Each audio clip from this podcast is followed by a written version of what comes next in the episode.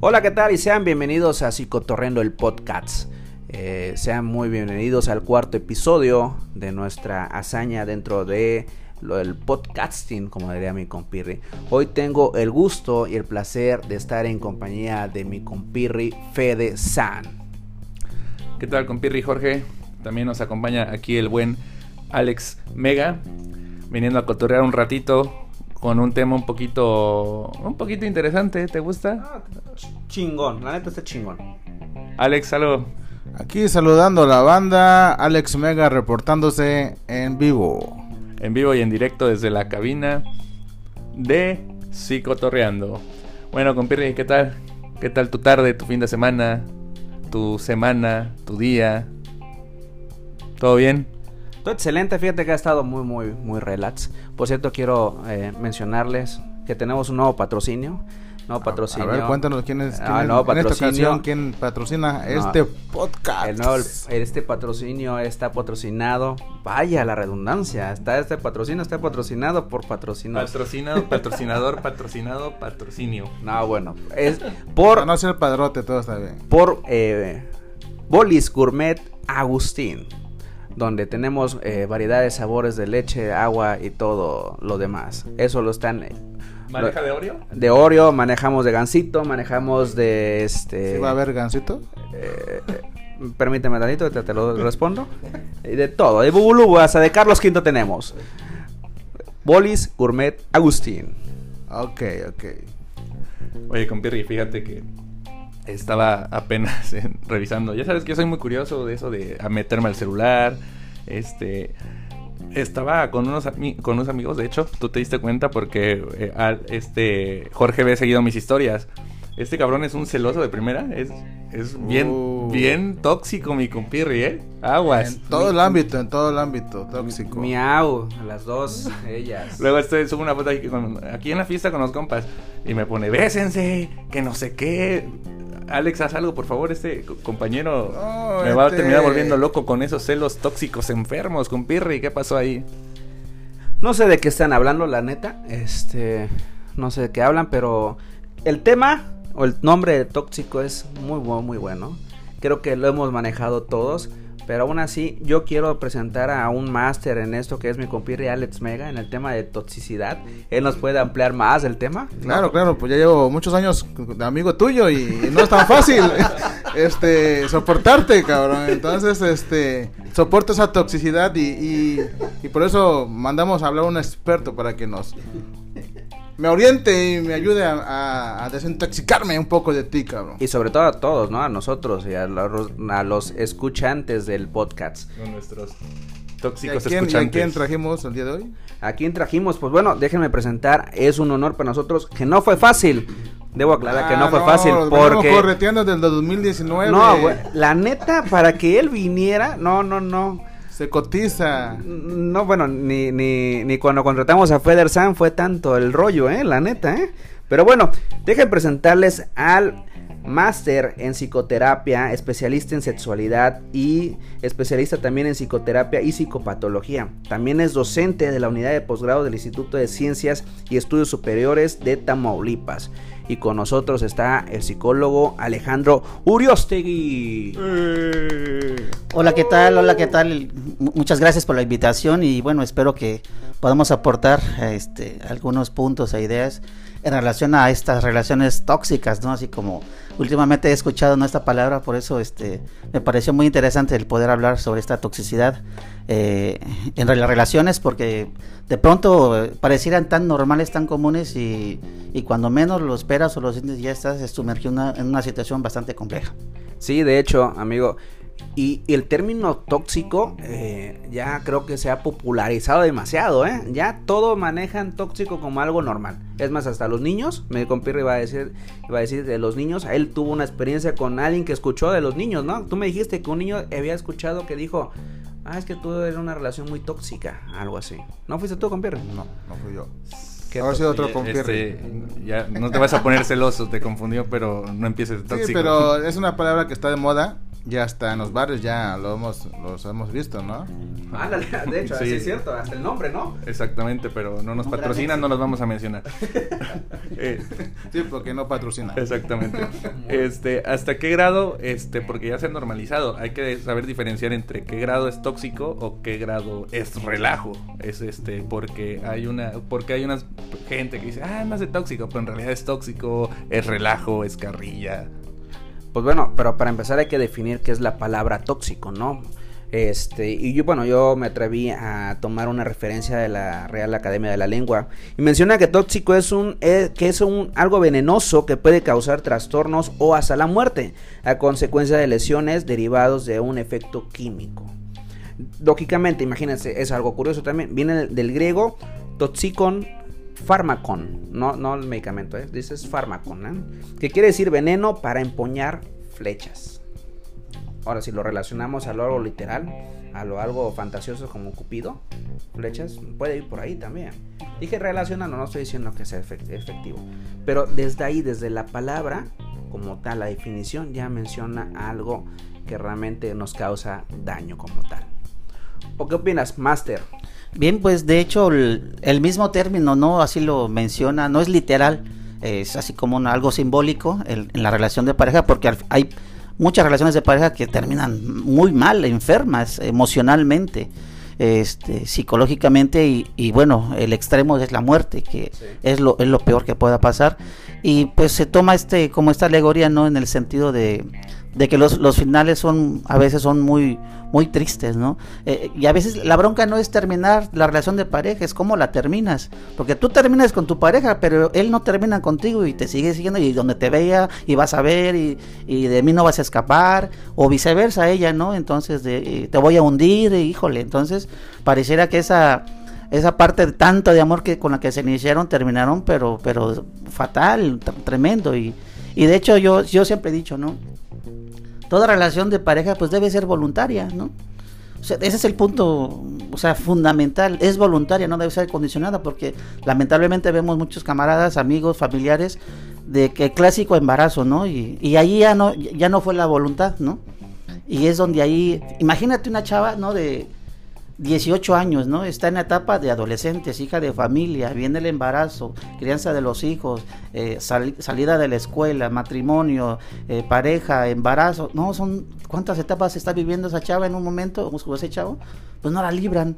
Y, y ahí vienen las crisis, ahí vienen los problemas y, bueno, lo demás se, se, escribe por, por, por propia letra de historia, ¿no? Hay quienes la liberan hay quienes tienen una maduración muy padre, chingona, así de, ay, caray, no sé, me tengo que poner las pilas, pero hay otros que no, o sea, no, no tienen esas varias etapas y obviamente viene una crisis y ahí donde vienen problemas.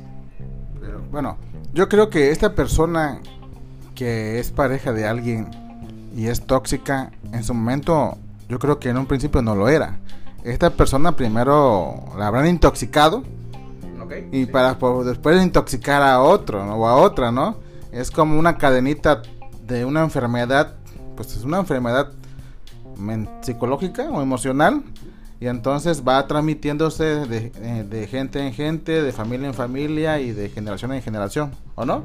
Eh, sí, de hecho, ahora sí que la misma experiencia de vida te, te va demarcando muchas cosas y vas aprendiendo y, y, de pronto la clásica, ¿no? Ya no voy a buscar quién me la hizo, sino quién me la pague. Y hay, hay quienes andan con la, ahora sí, con la vara desenvainada o la espada desenvainada. Y entonces, este, híjole, entonces es una especie así como de un, un, rencor, coraje hacia el amor o se vuelven, o dicen, no, pues ya no voy a enamorarme, solamente voy a tener... Ya no, no me vuelvo a enamorar, ¿no? Y entonces, este, híjole, es cuando te vas perdiendo tus propias esperanzas, ¿no? De, y, y empezamos a generalizar, ¿no? Todos los hombres son iguales y todas las mujeres son iguales y, y, mientras tengamos esa idea, pues imagínate. Pero dilo cómo lo dicen, todos los perros son iguales. Bueno, o son cortados por la misma tijera y esa es filosofía, pues es así muy muy radical. Imagínate hombres y mujeres pensar así, pues no te lleva a nada. Master, entonces creo, por lo que estoy entendiendo, es que esto es como una educación que se nos está dando, ¿no? Que no se, nos ha ido brindando conforme pasa el tiempo, como eh, nuestros padres también fueron educados. No sé si en, los tiempos de nuestros padres o de nuestros abuelos el término era muy diferente. Creo que antes manejaba, no sé, el machismo, el término machismo, pero el término tóxico todavía no. No, lo, lo- lo manejaban como a- adicción a la persona. Es, eres adicto emocionalmente a la persona. No se manejaba mucho con la palabra tóxica. Bueno, y la palabra adi- adicto ya, ya existía en aquel entonces. Pues ya, había adicciones. Alcohol, tabaco. No, Ok. Bueno, igual, por eso digo, yo como no viví, a ti te tocó por la edad, güey. Yo no, yo todavía soy más chavo. Pero bueno, re- re- hablaba de la sublimación, ¿no? De, de esta, como enviciarte en una actividad para eh, evadir otra, ¿no? Y entonces era así como, se- desde los términos de él, ¿no? Del psicoanálisis, así era la sublimación, era como ocupar todo el tiempo tu mente, energía en una actividad para omitir otra o no enfrentar otra. Ok. Sí, porque recordemos que toda conducta es aprendida y la tenemos que aprender ya sea viéndola, oyéndola o viviéndola. Ok, como toda conducta, eso sí. Oye, este, digo, y a todos nuestros amigos que nos siguen escuchando sobre el tema de relaciones de pareja tóxicos. Entonces, ¿en qué momento se puede considerar mi relación, ya de pareja, por ejemplo, aquí con mi compirri, puedo decir que ya mi relación es tóxica, por ejemplo? Bueno, eh, recuerda la definición que dabas, es ya es cuando comienzas a enfermar. Es decir, ya eh, tú, ahora sí que tu, tu forma de vida es diferente, tu o sea, tú ya cambiaste tu forma de ser. Fíjate que, hablando del machismo que tú hablabas hace rato, fíjate que el, el hombre por lo menos 5.000 años ha controlado o ha querido controlar, desde ese entonces hasta la fecha, cuatro aspectos en relación a las mujeres, fíjate, han controlado, y eso por lo menos 5.000 años, ¿eh? por eso esto es esto de la paridad de género, pues no, no, no de pronto va a cambiar, ¿no? De la noche a la mañana, ese es un proceso también de, de cultura también y de educación. Entonces, el, las cuatro formas por las cuales los hombres han querido controlar a sus parejas han sido primero el tiempo. ¿Y dónde estás? ¿Y con quién estás? A ver, tú sales de tu trabajo a las 5 y aquí debes llegar a las antes de las 6 pero pues no puedes llegar a las ocho y media, por, pero si tu compa se encuentra a tus camaradas del kinder y ¿qué onda? ¿Cómo estás? Y, y, y tú puedes salir, o sea, puedes llegar tarde, pero ella no puede, o sea, si se hubiera encontrado una amiga, pareciera que no está muy justificada, ¿no? Esta parte, porque ahí viene esa con- la cuestión del control, te controlan tu tiempo, te controlan tu, tu pensamiento, de te pego porque te quiero, esta frasecita clásica, ¿no? O escuchaba una señora que decía que estaba en el mercado comprando y estaba muy presionada porque decía, ya me voy porque como, como mi pareja anda en el taxi no me vaya a ver, ¿no? Entonces, eh, o sea, su- el pensamiento de ella era así como que no la fueran a ver. O sea, como decimos coloquialmente, se sentía así como amenazada, eh, visualizada, o que alguien le fuera a decir que ella andaba platicando, ¿no? Entonces la segunda es el tiempo, eh, la el tiempo, el pensamiento, la otra es el dinero, ¿no? Y que, y bueno, ya los que viven en pareja, ¿no? Y qué le, qué le haces tanto al dinero, ¿no? Porque pareciera que el dinero debe rendir, pero eternamente y no es así. A veces no son muy- los hombres no son muy buenos proveedores. Y ahorita actualmente en México hay muchas madres que son cabezas de hogar y la verdad han dado ejemplos excepcionales. Y el otro, eh, que la verdad es el, el, el- la punta de lanza de muchas mujeres en el sentido de que han sentido esta parte del control sobre su cuerpo. El, el porque te viste y porque así y a lo mejor llega de trabajar y tú dices, bueno, tú te llevaste el chongo de este lado izquierdo, llegaste con, con el lado izquierdo derecho y bueno, o sea, pareciera que debes llegar con la misma imagen y, y no de otra imagen, es decir, entonces esas cuatro formas sí han pegado mucho en cuanto al tiempo, al pensamiento, al cuerpo y al dinero, sí han pegado mucho y esto pareciera que ha sido naturalizado, porque estas ideas o creencias de, de ser hombre o, padre de familia, por decirlo así, esas ideas o creencias eh, se volvieron prácticas y de estas prácticas se, de dónde- de- se institucionalizaron, ¿no? Se- es decir, se fueron a la escuela, se fueron al trabajo, a la familia, y por eso es- pareciera que es tan natural. Por eso decía, ¿y cómo saber? Porque si antes no lo aceptabas, no lo tolerabas, pues pareciera que ahora lo naturalizas. Por ejemplo, una señora que me dijo apenas es que llegó muy mal, eh, así, la noche, altas horas de la noche, pateó la puerta, dice, yo me fui con mis hijos al- a dormir a su- al cuarto de ellos y como que se reía. Yo le decía, ¿y eso pasaba antes? Dice, no, pero con tal de no pelear, para no escucharle la boca. Entonces eso vas naturalizando y pareciera que es tan normal y común y los hijos aprenden ese patrón. Este. ahorita que dijiste ya lo del neutralizar esta cuestión, también lo en mujeres, ¿eh? Actualmente. Y no estoy justificando, claro. Esto es un aprendizaje machista que tiene que ver desde años, siglos y tiempo atrás, ¿no? Pero ya actualmente creo que la educación se ha basado también en, ser así que equitativos, tanto con hombres y mujeres, porque las mujeres también lo llegan a hacer. Porque, eh, digo, desde mi experiencia, hablo de experiencia personal, eh, que he tenido también contactos con amigas, eh, lo, lo, hacen. Inconscientemente lo hacen, porque no saben, ¿vale? No saben, o sea, no se dan cuenta. Sí, yo no, yo no, sí, no comparto un poquito, pero te doy mi punto de vista cuando viste de, equidad de hombres y mujeres, pues la verdad no hay una equidad entre hombres y mujeres. Siempre quien lleva la, ventaja en esta ocasión social y cultural que tenemos en México es el hombre. El hombre ha sometido bastante a la mujer y, y, lo, y lo refleja tanto hasta en las relaciones. Como lo comentó aquí mi colega y tocayo, es controlar, someter y tener el poder lo que tiene que ver con el tiempo, pensamiento, dinero, justamente, ¿no? Lo que nos estaban dando. Muy bien. Digo, vamos a, ¿cómo se llama? A comentar que nuestro eh, amigo aquí eh, tiene experiencia en la cuestión de violencia de pareja. Dentro de los programas de, la Secretaría de Salud ha trabajado dentro del programa de violencia familiar, dentro del programa de salud mental, eh, equidad de género y, bueno, hasta Capacit creo que también tiene experiencia. Sí. Bueno, hay que retomar que esto, pues, al ser, al ser un problema social, porque esto de saber, volvemos a la familia, no nos educan cómo ser parejas. al no educarnos cómo ser pareja, tampoco nos educan cómo, cómo, cómo enamorarnos o cómo experimentar el amor. Entonces, en ese, en ese camino, al, llegar a, esa realidad, pues cometemos muchos errores y, caemos en esta en este episodio, ¿no? De, someter a la, mujer y vivir la, violencia, el control y, todo, ¿no? Mira, hay, una, hay unas cuestiones también que pasan en, en las relaciones que hasta en las redes sociales ves tú de que vas ahí picando el dedo al celular, ¿no? De repente te aparecen miren, este, así, literal ponen, ¿no? Miren, tóxica, si, si su novia hace esto, métense a configuración y ahí ven, este, dónde, qué llamadas recibió, qué llamadas borró y que no sé qué, hasta qué punto es eso sano y hasta qué punto eso es un, un, relajo, porque como relajo lo puedes, lo puedes mostrar en una red social, hacer memes, este, echar cotorreo con eso. Pero vivirlo supongo que eso debe ser como que muy, muy sufrido, ¿no, compirri? Fíjate que gracias a las redes sociales he tenido muchos pacientes porque, o sea, ¿cómo pones eh, como base, ¿no? Una red, por ejemplo, e, en Facebook, ¿no? Eh, recuerdo una chica le tapizaba de fotos a su pareja, ¿no? Así eh, en la playa, comiendo con los hijos de las vacas, todo, ¿no? Y él así como que me gusta, me gusta y me gusta, ¿no?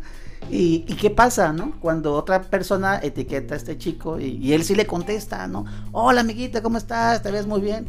¿Y qué crees que le dice la pareja de él? Ah, ya sí le contestaste, cabrón, ¿verdad? Pero yo te mandé 17 fotos y solamente un me gusta y ni siquiera me dijiste gracias. Entonces, pareciera que está como marca, a ver, aquí ya está apartado o está apartada, ¿no? O hay quien, o sea, hay quienes usan sus redes como les guste, ¿no?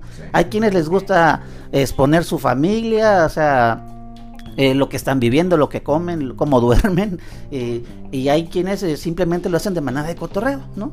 Y entonces, eh, pues imagínate, ¿no? En una situación así, o también cuando te dejan en visto, que es así como lo, peor que puedes hacer, y andar viendo la configuración, el mensaje lo leíste, como Jorge. lo viste desde hace tres horas, canijo, y no me has contestado, y, te veía en línea, y le que ponemos para que no salga en línea, y bueno, nos andamos ahí ocultando en las redes porque pareciera que nos exponemos. Luego estamos en el, en, el, en el grupo de WhatsApp psicotorreando, y yo por motivos, luego de que veo el celular y yo a rato respondo, Alex no responde. Aquí mi compirri empieza tóxico. ¿Por qué no contestan?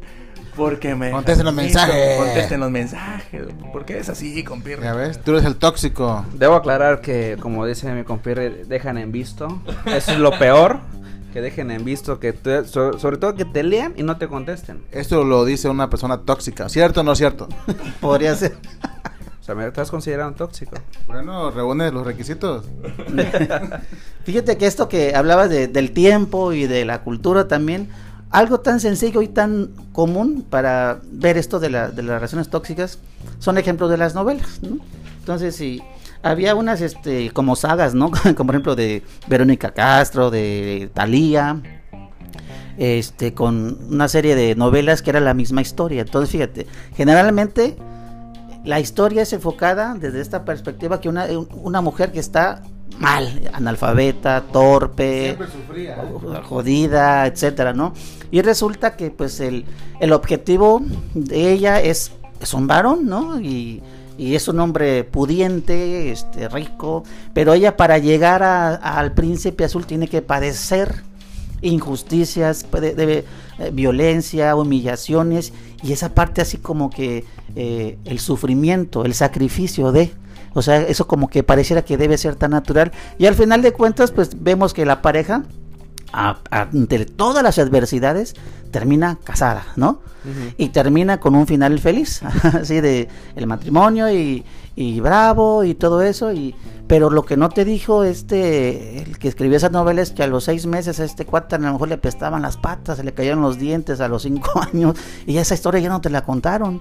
Porque pareciera que casarte te hace feliz. El padecer, o sea, esa sufre para que seas feliz. Y no es así. Una amiga neta me dijo, voy a casarme para ser feliz. No, ching, no, no, cálmate. Primero ser feliz, pues después te casas. La felicidad es para compartirla, no para encontrarle en alguien. Y en la medida en que tú aprendas a estar contigo, o sea, estarás preparado o preparada para estar con alguien. Y el día que ya no lo estés, estará lista otra vez para estar contigo. Y, y ya no, no, no, es eso de depender de los demás. Mi felicidad no depende de lo otro. Es de que yo quiera compartir mi felicidad con otra persona. Y eso es lo más integral y es lo más sano. De hecho, como debe de ser. Sí, este, y, y, así como dices, hay muchas frases que equivocadas que, que vamos aprendiendo durante la vida, como ah, que tengo que buscar mi, mi, mi complemento como pareja. Ajá. Entonces, este, eso mi, nos. Mi vida, ¿no? ¿Cómo? ¿Mande? por favor. Por favor. Cámate, por favor. Cámate, por favor. Ajá. Este, no, eh, ya, Tom, en serio. Ya, estate. ¿eh? No, no, no, es que luego así dice, ¿no? O sea, mi vida, ¿no? Etiqueta una foto de alguien, mi vida. Mi vida entera. Mi, eh, como dices tú, Le- mi y le dejas y le dejas la responsabilidad la responsabilidad a la otra persona. Es una pinche carga muy bien bien pesada, ¿no? Sí. Y, o si no, cuando, por ejemplo, una situación de, de la pareja, por ejemplo, eh, no puedes, o sea, tu, o sea, tu necesidad neurótica no la vuelves mi responsabilidad. Por ejemplo, una pareja que eh, este, esta persona llega cansado, muy, muy fatigado, y este, y llega a casa y ella estaba viendo la tele. Entonces él pasó y dijo, ay, es que vengo bien cansado, bien molido de la chamba. Y ella le dijo, pues sí, vete a bañar. Estoy viendo la tele hasta para allá. Y después volvió a pasar. Volvió a pasar, pero es que me duele la espalda y no sé qué. Pues vete, vete a bañar y ahorita te pones algo. Y hasta que él así como que explotó, ¿qué no ves? O sea, necesito un abrazo. Dice, ¿qué no ves cómo vengo de molido? Es para que, es para que te levantaras. Entonces su necesidad neurótica era responsabilidad ahora de ella. Mejor le hubiera dicho, ¿sabes qué, compa? Mira, deja tantito el control, necesito un abrazo. Sí. Porque aquí prohibido pensar y Siempre sentir por los demás. Sí, porque ese es un error. Porque pensar y sentir por el otro es que yo creí que tú creías, yo pensé que tú pensabas y no era sí. cierto. Debe ser mi necesidad. A ver, necesito un abrazo. Déjame, tantito, deja el teléfono, deja el control, deja la tele. Necesito un abrazo. Ah, órale, pues ya está. Y mira. Pues como, como debe de ser, ¿no? Oye, Master, a ver, entonces, em, ¿por qué no nos damos cuenta que estamos viviendo una relación de pareja tóxica? Fíjate que a veces sí lo sabemos, pero el amor, ¿no? Dijo, es que el amor que lo, porque lo quiero, porque lo amo, porque ya tenemos cinco años y a veces el tiempo no te justifica, no te va a sostener nada. Y entonces es donde ahí, híjole, ya, o sea, e incluso nuestra propia familia nos los viene a decir después, es que yo te veía que tú ya, este, eh, en la fiesta te, se, se salieron a la mitad de la fiesta y eran padrinos, ¿no? O cuando que te decía comienzas a naturalizar las cosas. Y hay gente que te conoce y te ve y ya te lo dijo, pero eh, entras en esta parte de no, de este, están mal, es que no me entienden. Y esto es algo que decía Alejandro hace rato de la cuestión de la violencia. Ya comienzas a, pues ya a ver síndromes, ¿no? La psicopatología, por ejemplo. Cuando sumamos el amor con el enojo, pues son los celos. Sí. Imagínate una persona que tenga rasgos de personalidad, por ejemplo, lo- ya ven que hay 10 trastornos de personalidad. En el grupo A está el paranoide, esquizoide, esquizotípico. fíjate, que una persona tenga rasgos paranoides del grupo A, del grupo B, ¿quién, ¿cuáles están? Están eh, el narcisista, está histriónico, está eh, el, antisocial y, el, de, el dependiente. Bueno, que tenga características del histriónico, imagínate. Ahora del grupo B nos vamos con el trastorno obsesivo compulsivo. Imagínate una persona con que tenga rasgos de paranoide que duda de todo, histriónico que son dramáticos y, híjole, o sea, exageran todo y que sean obsesivos compulsivos y dónde estará y con quién estará. No, esa persona es una persona celotípica impotencia, pero tremenda, porque una cosa es un celo, ah, chica, este canejo no llega, pero hasta ahí. Pero un celo ya patológico te pone lugar, movimiento, olor, sabor, color, espejo, todo, todo, y ya y, y le, te le vas encima, ¿y dónde, de dónde vienes, hijo de la fregada? Híjole, pues pareciera que ahí es como ya tuviera una novela, ¿no? Que ya, ya, ya la hizo, pero imagínate, ya, esta ya es más patológico, ¿no? Wow. No, dijo, dije, wow, así de sorprendente. Te, te, cayó el 20, te cayó el 20. No, pues, no, yo en algún momento también de mi vida fui así, o sea, no, no creas que no, que no he sido así. Mi educación también fue así de ir eh, aprendiendo por, eh, por medio de conductas, de ser amigos, de familia, que fui aprendiendo. Lógicamente lo fui modificando con, este, con el tiempo. Mi compirri, ¿vas a decir algo? No, bueno, es que, compirri, ¿no te ha tocado ver ahí en el trabajo, en escuela, cuando estudiabas y todo eso, relaciones que chavillos o chavillas andaban, se juraban amor eterno, se gritaban de cosas, terminan, regresan, terminan, regresan, terminan, regresan. Y así por 10, por 20, por 30, terminan. Pues fíjate, fíjate que sí he visto y, y muchas veces también influye mucho la parte social, repito, yo la parte contextual, la parte del, del entorno influye bastante porque por usted que comentó la parte donde la familia se da cuenta del, de la enfermedad patológica de la pareja, pero también hay la otra parte, que hay familias que refuerzan la patología, por ejemplo, hay familias que dicen, no, este, tienes que aguantarlo, es, es tu cruz, este, se casaron para vivir para siempre, hasta que la muerte los separe, y la religión también este, es pues castrante en esa parte, ¿no? Sí, de, de hecho, hay parejas tan, tan, tan, tan eh, tóxicas, por decirlo así, que dice hasta que la muerte los separe y sí, muchas terminan muertas, ¿no? Y entonces pareciera, pues sí, este, esto del sacrificio, de eso, porque es el padre de mis hijos. Hay un tipo de familia que se llama familia centrada en los hijos, se les viene como aquel tipo de familia en la cual los problemas de pareja se desvían y centran eh, el equilibrio y la estabilidad familiar en los hijos. Y entonces es así, es así, lo hago por mis hijos, esta frasecita, yo la escuché alguna vez. No, sí, sigue todavía, sí, ¿eh? sigue. Sí, yo llegué a escuchar en casa, lo hago por ustedes, no, hágalo por ustedes, porque uno se va a ir un día, ¿no? Y entonces el hijo, fíjate, el, hijo o la hija, pues está con esta idea y, es así como la torta de jamón, ¿no? O sea, ellos son la fuente fundamental de la familia, son como el, el, el, como la torta de jamón, tú le quitas el jamón a la torta de jamón y de qué es de nada. Entonces, ¿qué pasa cuando los hijos se van? Muchas parejas ya después se están divorciando. Hace años yo trabajé en el Poder Judicial y veía casos de personas ya de 60, 65 ya divorciándose porque estaban en la etapa del nido vacío. Los hijos ya se habían ido y, te, y después te encontrabas con, con el tipo ahí y dices, ¿tú quién eres aquí, no? imagínate, ¿no? Y, la bronca es no para ahí, porque los hijos, por ejemplo, si el chavito o la chavita dice, pues yo me quiero estudiar a México, ¿no? Pues no se va a querer porque va a decir, si me voy le va a pegar, y si me voy la va a dejar, y si me voy a saber con la química, si me voy a saber con, con, el otro, con la otra, y cargan una culpa tremenda. Y lo más grave que puede llegar, y mencionamos al principio, hasta el suicidio. ¿eh? Eso. O sea, hasta el suicidio. Y, y neta, o sea, recientemente tuvimos un caso en urgencias donde un señor llegó, se intentó eh, hacer un disparo, gracias a Dios no, no logró su objetivo, sino fue un rozón, pero él decía, si yo les dije a mi, fíjate, yo les dije a mi familia que si mi mujer me dejaba, yo me mataba. Y si se los dije tres meses y no me creyeron. O sea, literal. Literal así me dice. Entonces, ¿por qué no hacer casos? ¿Por qué no tomar eh, datos en ese momento de amigos o familia que realmente nos proporcionen? ¿Vas a preguntar algo? Sí, luego imagínate, mezclamos a una pareja en etapa de enamoramiento con esas creencias irracionales de de lo equivocado que es el amor, ¿no?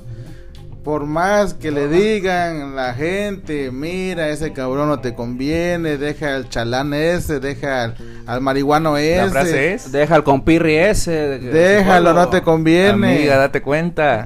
Pero Ya, güey. en esa etapa de enamoramiento que se ciegan, ¿no? Y ahí pues permiten eh, el abuso, permiten este violencia, permiten insultos, pero lo minimizan de una forma muy muy cañona, ¿verdad?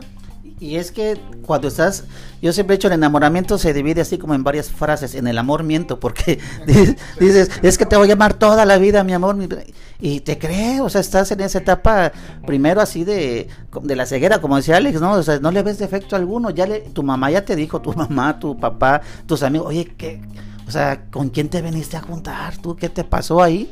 Estás en la ceguera, después eres, andas medio paranoide, ¿no? Y ahí viene otra, otra, otra etapa donde dice, y este cabrón no me escribió, no me escribió hoy. Que dice, el, a- mi, a- el amor, mi amor lo va a cambiar. Ajá.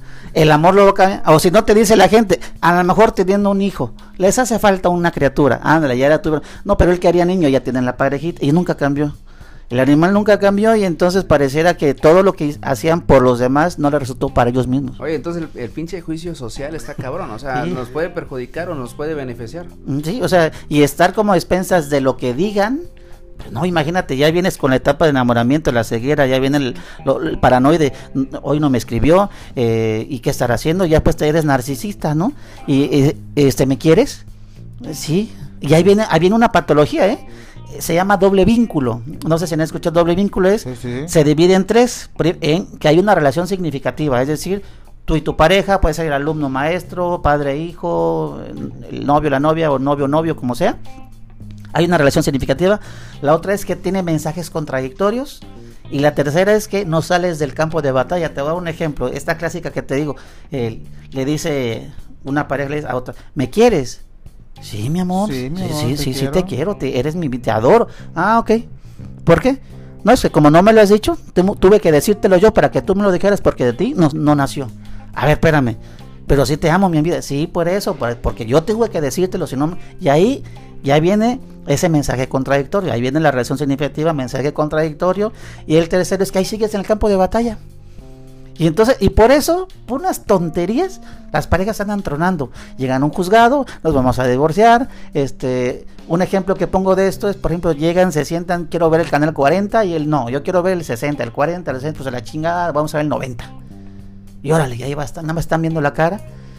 Y ya, y, y, y son esas situaciones que parecieran tan tontas que llegan hasta incluso a hablar ya de divorcio. Ya llegas allá al juzgado y el juez te dice, ¿sabe que Ustedes no quieren un, un abogado, necesitan un psicólogo porque ya están llegando a una situación de competitividad, competitividad donde uno debería de estar arriba y el otro debe estar abajo, o sea, la lucha de poderes, ¿no?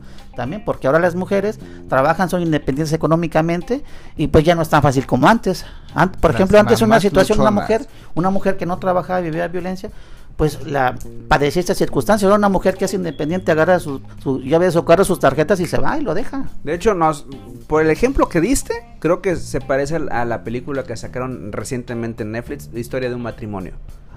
No lo has visto, o sea, igualito creo que el ejemplo que diste, Sí, la igual. La, Está neta, buena. ¿no? Donde Pero- los abogados intervienen, donde la sociedad interviene, donde la pareja ya está eh, bien, vamos a poner la palabra tóxica, o sea, literal, y lo hacen por el niño. O sea, Oye. pero está. Y, y- sí. y yo conozco otras parejas que tienen como así, a, dis- a- a disfrazar la relación, ¿no? Afuera. Afuera de la casa son unos, unos- son mieles, son amor. amores. Se toman selfies, fotos aquí con mi con mi pareja en el parque, aquí en el cine tomando un frappé y llegando a la casa, una chinga que le da. Aquí tengo uno al lado. No, hombre. Ay, no voy a decir nombre, perdón. Fede, era así. No, ¿qué pasó? Jamás. Oigan, eso de, de la foto diaria, de las redes sociales y todo eso, también es. Yo con- considero que la foto diaria, que aquí, que acá, que foto, que foto, eso. Ay, no, neta, no te has tomado foto conmigo. O sea, eso no, eso no es- ¿O no quieres que te vean? Eso no es- bueno, no, no lo veo con buenos ojos. ¿verdad? ¿Se acuerdan hace tiempo cuando en, en una compañía de teléfono venía el teléfono, eh, eh, una línea, o sea, un teléfono gratuito? Ajá. Y luego, y luego la, y luego la pareja, no, pues mira mi vida, este, agrégame a mí para que, para que tú me llames, yo, o sea, yo cuelgo y ya yo te llamo. Por cualquier cosa, que llegue por cualquier cosa. Ándale, pues, y entonces, pues resulta que él agrega a ella el número gratuito, o sea, ella le llama, eh, no entonces, para que él vea. Entonces, imagínate el tipo, ¿no? Ve tres llamadas y dice, ah, caray, ¿qué pasó, no? y estás ahí eh, grabando en el podcast y ya viste tres llamadas, y, ching, ¿qué pasó, cabrón?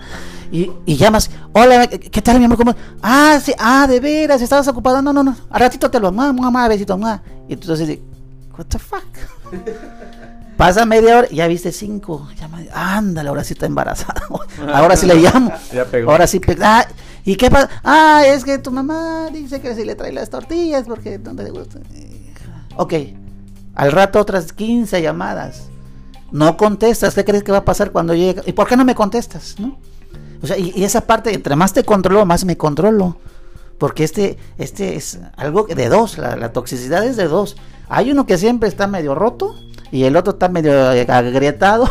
y de pronto, como te decía aquí, la, la, psicopatología, ¿no? El, el que te decía de los celos así extremos, imagínate tener esos, esos rasgos y que tengas una persona medio, media masoquista, y pues imagínate, y parecía, dice, esas parejas ya tienen 20 años, ¿no? Hasta, hasta luego la familia decía, mira, tus tíos ya tienen 50 años de casados, ¿cómo le ha aguantado? Lo sí, lo, pero ¿y cuántos años fue feliz? Ellos están ahí porque no, ya no tienen a dónde irse. Y la vida ya se les pasó, ¿ya para qué? Me acuerdo de un padrino que dijo, es un chiste, dice, yo, ahijado, hace 40 años era feliz. Pero pues lleva 35 años con mi madrina de casado. Por eso. Pero luego se refuerzan con la boda de plata, con la boda de oro, con la boda de platino. Y, y, y, y quedando bien con la sociedad, quedando bien con, con, la gente. Y se descuidan la parte interior, la, la parte personal. Claro. Oiga, a nuestro especialista Alejandro, este, ¿hay alguna estrategia para salir de la de una relación tóxica de pareja? Sí, claro, hay generalmente, mira, te voy a decir algo. Las crisis son comunes. Las parejas a veces son de 3 a, de 3 a 4 o 5 años, eh, porque el estilo de vida, la salud, o sea, ¿dónde hay crisis? Por ejemplo, cuando hay alguien enferma de la pareja y vienen las crisis. Tú no lo esperabas, a lo mejor cayó mi pareja y a lo mejor eh, le, eh, le, un, un, pie, entonces esa situación genera crisis. Otra, cuando no hay empleo, a lo mejor perdió el empleo un miembro de la pareja y, otro recae todo y vienen otras crisis. Cuando pasa de que a lo mejor el, uno de los miembros de la pareja tiene enfermo a un familiar cercano a mamá o a papá y tiene que ir a verlo, el dinero, de evaluaciones, en fin, hay muchas situaciones que son de crisis. Y entonces, eh, aquí las personas, lo, lo ideal es que te des cuenta, no sé decir, ya, ya me vieron 80 ojos, ya me escucharon 80 orejas, y entonces el saber de que tu relación de pareja, así como tú la tenías desde el principio, ya no es ahora, o sea, cambió todo, te cambió tu forma de pensar, no te vistes como antes, eh, dejaste el amor de estudiar o de trabajar por el amor, porque cuando tenemos amor, cuando somos felices, y tenemos el amor, pues estamos enamorados. Entonces ahí, la, ahí hablaba de la definición de tóxica sobre los químicos, ¿no? Nuestra bioquímica cerebral, pues la serotonina y la dopamina están hasta arriba bien contentos y no hay problema alguno. Y es donde ahí nos hieren, porque hay alguien que como que, hasta a veces peleamos, yo te amo más, no, y es que yo te quiero más. Ah, o sea, a veces hasta en el chiste, en la broma, no, es que yo te amo más, mi amor, no, yo te amo más, de aquí a la, la luna dos vueltas y de regreso. y bueno. ¿Y qué pasa? De, de, pronto la, la, pareja está muy idealizada y se da cuenta de situaciones muy complejas y es muy lamentable. Y aquí la triada perfecta de la relación de pareja, una es, primero, que no, no se interrumpan proyectos de vida. Porque no, pues sabes que ya, ya este, entré con Adela y voy a tener un buen, buen puesto, ya no necesitas trabajar. No, porque tú tienes un proyecto de vida. Por ejemplo, en Estados Unidos, si una pareja se unió en uno libre, y duran 40 años y después le dice él, no, pues nunca te entendí, fíjate, te divorcias. No, pues, a ver, le vas a dar una pensión a esta mujer, te dio 40 años de vida, ¿cómo que ya te vas? Porque tú te profesionalizaste en tu trabajo, ella no, dejó su proyecto de vida porque ella vino a trabajar. Entonces, una es no, impedir proyectos de vida. Dos, salvaguardar la integridad física y emocional de la pareja, es decir, la no violencia, ¿no? Y la tres, la, la tercera pues es eh, respetar que cada quien es cada cual, ella no es ni mi mamá, ni mi hermana, ni mi abuelita, y, y esa es como la triada perfecta en ese sentido. Pero la, aquí la situación del enamoramiento es que, pues, andamos, dice Dorothy Tenop, es una, una, gringa que habla sobre esto, dice que esto no dura más de dos años. Podemos estar enamorados, sí, pero amar es otra cosa. Porque hay gente que dice, no, yo hasta la fecha estoy enamorada. No, es cierto, eres un experto actor o actriz, pero que ames a tu pareja es otra cosa. Que que ya no estés enamorado, pues ya es otra etapa. De hecho, ese, ese toca para otro tema, ¿no? Que es el amor, ¿no? Ese para otro tema, otro tema de podcast. Master, una penúltima pregunta. No sé si tengan una pregunta antes. ¿El amor apendeja? Fíjate que por ahí dice que el amor no existe, existe el amar. Fíjate, la palabra felicidad, ¿sabes dónde viene esta palabra? Felare, viene de mamar.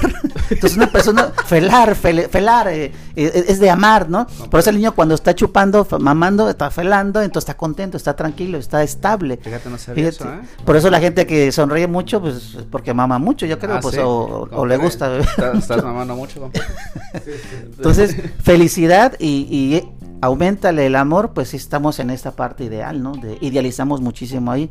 Sí, sí, yo lo que tú decías, ¿no? De si el amor esto de como que apendeja, pues hay veces que uno ya, no sé si ya está medio pendejo. y con esto, pues pon. Ajá, y entonces como que en esta etapa idealizas bastante y crees que no va, o sea, que, que nunca van a terminar, o sea, idealizamos, pero pero tremendo. Otra cosa importante que hablabas del matrimonio, fíjate, la misma palabra matrimonio viene de, de, de una definición que matrix significa mujer, monium carga. Entonces, matrix, monio, mujer, carga de la mujer. Entonces, ¿qué pasa en el matrimonio? Pues que es la carga de la mujer. Y ese caballero se casó con una dama y dama significa esclavo, ya viene doméstico, domesticar, esclavizado. ¿Sí? ¿eh? Por eso cuando, ten cuidado cuando digas te presento a mi familia, ¿no? Porque, o a la primera dama, ¿no? Pues la primera esclava. Porque, ah, familia es otra, familia viene del latín de famelus, hambre, hambriento, hambriado, ¿no? Te presento a mi familia, te presento a mis hambrientos hijos, ¿no? Oye, o sea, entonces por donde encontremos está tóxico todo, güey. Sí, o sea, ya, ya esto no es de ahorita, ya viene de años y de cultura, yo decía, porque pareciera que es tan común y natural, porque tú te sumerges dentro de tu familia, que es tu microsistema, el exosistema es la sociedad, las instituciones, y el macrosistema, pues es la cultura. A lo mejor una chica dice, no, yo no voy a eh, tener esa sumisión de, de ser eh, obediente al marido. No, yo salgo de ese de microsistema de mi familia, salgo, pero me encuentro con la sociedad, con las dependencias, donde ahí me encuentro todavía esa, esa parte de rechazo y aparte la cultura. O sea, no, no es tan fácil de pronto quebrantar conductas, como decía Alex, aprendidas o que han naturalizados o que han sido institucionalizadas para bien de los hombres. Wow, no, ahora sí me dejaste impactado, la neta, ¿eh? está cabrón. Luego, imagínate, esas parejas, como dice aquí mi, tocayo, van aprendiendo, ¿no? Y luego este repiten patrones de conducta, o sea, te das cuenta que su mamá o el papá es igual que el hijo o la hija y entonces es una cadenita que se va repitiendo de relaciones tóxicas, relaciones tóxicas y pues es salir de ese, de ese microsistema, como dice él, y de ahí sales al, siguiente sistema, que es la sociedad, ¿no? Y ahí ves las películas, ves las series, ves las novelas, donde también te refuerzan cómo debes de ser como mujer o como, o como hombre en una relación. Y luego nos vamos, si podemos salir de ese segundo, segundo sistema, entramos al tercero. Yo ya pasé la primera y el segundo, falta rebasar el tercero. Y es que esto es la, cuestión de la cultura, o sea, y hay, ya ves que hay usos y costumbres, y pareciera que esas son intocables, ¿no? Entonces, por ejemplo, hace muchos años dicen que la paga de pecado era muerte. Eran cuatro formas de hacer valer la, ley divina. Una era lapidación, o sea, pedradas, y que existe todavía en algunas culturas. en, allá en Ciudad, en Ciudad Neza, allá por, por, allá por el Estado de México. Entonces era lapidación, e, era estrangulación, la horca, eh, este, abrazamiento, o sea, la hoguera y decapitación a la guillotina. Y eso era tan natural, o sea, era diario. O sea, tener o sea, esa, esa cuestión de, de si no obedeces, por, ejemplo, en las leyes de las, de las 12 talvas en Roma, el pater fame, o sea, era el, padre de la familia, o sea, el, el, dueño de los hambrientos era, el papá era el jerarca. De ahí seguía su esposa, sus hijos, sus esclavos, y lo que él él pudiera hacer lo que quisiera. Por ejemplo, si yo tengo esta pluma aquí en mi mano, es mía, yo la puedo romper. Nadie me puede decir nada porque es de mi propiedad. Por eso, ¿cómo, ¿sabes cómo los, se identificaban a, las personas? A los esclavos. Ajá. Les ponían un grillete aquí en, el cuello. Les ponían aquí en, en, la, en la muñeca la esclava. La otra era el anillo donde ahí viene el nombre, o era aquí en, el talón de Aquiles. Entonces, si alguien veía afuera, a ver, a ver, ¿tú de quién eres? Ah, es de, ah, es de Basulto, ah, está bien. y ya. Eh, era mi, o sea, era, mi era un sentido era un sentido de propiedad donde tú podías hacer lo podías matar podías torturarlos tener relaciones con tu esposa con tus esclavas con tus esclavos con con quien tú quisieras porque eran tu propiedad era tu fame eran eran tus hambrientos tú los tú los mantenías tú les dabas y allí quien tenía la mayor edad era el papá pero si el papá tuviera 90 años, imagínate el, hijo de 70, el mayor, estar en esa condición de subordinación porque debe, debe obedecer y pareciera que la obediencia era un factor fundamental. ¿Algún este consejo? Recomendaciones, para las personas que podían llegar, que están, este escuchándonos, este, están en una relación tóxica. Yo creo que lo que decía, ¿no? Pongan atención en estos cuatro puntos. ¿Te controla tu tiempo? ¿Se acuerdan? Uno, tu tiempo. Tiempo. Dos, tu pensamiento, o sea, te sientes amenazado, amenazada, angustiado de que si te ve, el que te vaya a decir, o el que salga sola, o sea, o sea pon atención a estos, estos dos puntos. Tercero, el dinero, bueno, muchos chavos no, están casados, ¿no? Eh, este, pero a veces pues yo me acuerdo cuando iba en la secundaria, yo en la prepa eh, con mi novia, pues yo ahorraba mi feria, ¿no? Y trabajaba y este la invitaba, a veces ella me invitaba, pues pareciera que ahí no había bronca, ¿no? Pero cuando te pone eso de que tú solamente estés eh, absorbiendo, porque a veces por amor, dices, ah, bueno, yo pago. Y, hay unos eh, hay unos que nada más se, se, dedican a estar observando, ah, mira, o sea, ella lo hizo y no, y no dijo nada. Entonces, el tiempo tu pensamiento, el dinero y el otro importante, tu cuerpo. Y, cómo te viste y por qué estás así y por qué ahora sí te pones un chingo de perfume y ayer que fuiste a una, reunión, cuando te fuiste así. A ver qué onda. Entonces, hay que analizar esa parte, uno. Y, otra, si estás cómoda o cómodo, ¿no? Porque de pronto también hay mujeres muy controladoras que te piden hasta, ¿dónde estás? Una, una paciente que tuve. Ubicación. eso, una, una, una paciente, su, su pareja se dedicaba a transportar turistas a extranjeros. Y luego así le, literal le decía, dame tus coordenadas. así me acuerdo de esa frase. Ahora te piden tu ubicación, ¿no? Ajá, Y entonces esta forma de invadir tu privacidad, tu tiempo, tu cuerpo, tu dinero, o sea, es algo que es tuyo. Y entonces la dignidad no se puede negociar. Yo puedo negociar mis derechos con mi pareja. Tengo derecho a salir, ok, no voy y descanso. Pero que me diga, si vas a esa fiesta, entonces me vas a... Eh, ya no, ya no, ya no vamos a ir a la fiesta de los 15 años de tu sobrina.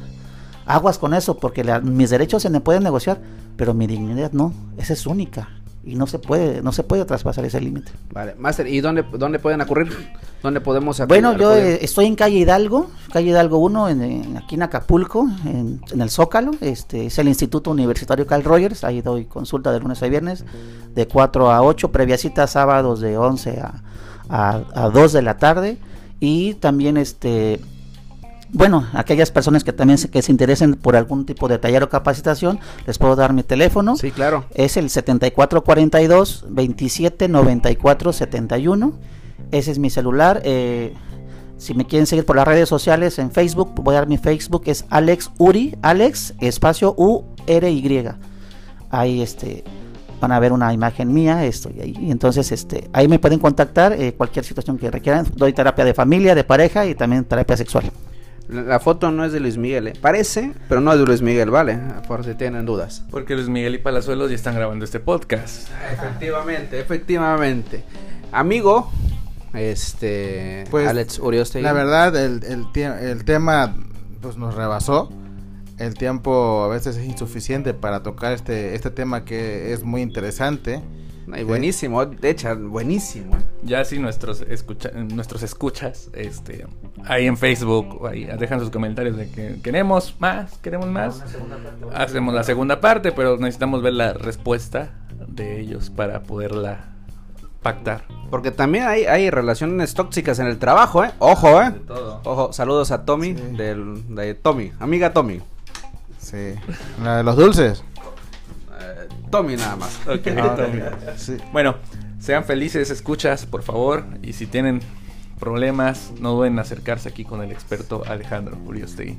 Sí, y, y bueno, y este y aquellas personas que se ident- identificaron en alguna relación o les cayó como el 20 de, de que bueno, tal vez estén en una relación tóxicas, pues aguas, ¿no? Porque pues, posiblemente esto vaya empeorando y, y la mejor es salir, huir, escapar o buscar ayuda. Y a los o nuestros oyentes de, de todo este, México, eh, del mundo, pueden acudir con algún en algún sitio de, de psicología, de salud mental, en alrededor de- del mundo, sino en México, para mayor información. Y si quieren alguna atención, yo estoy en una red que es, es, eh, somos cerca de 300 instituciones en 28 estados de la República, es de mi sex, de la red Democracia y Sexualidad. Entonces conozco terapeutas en algunos estados y por si gustan, también de otro estado que nos escriban, yo con todo gusto les doy la referencia.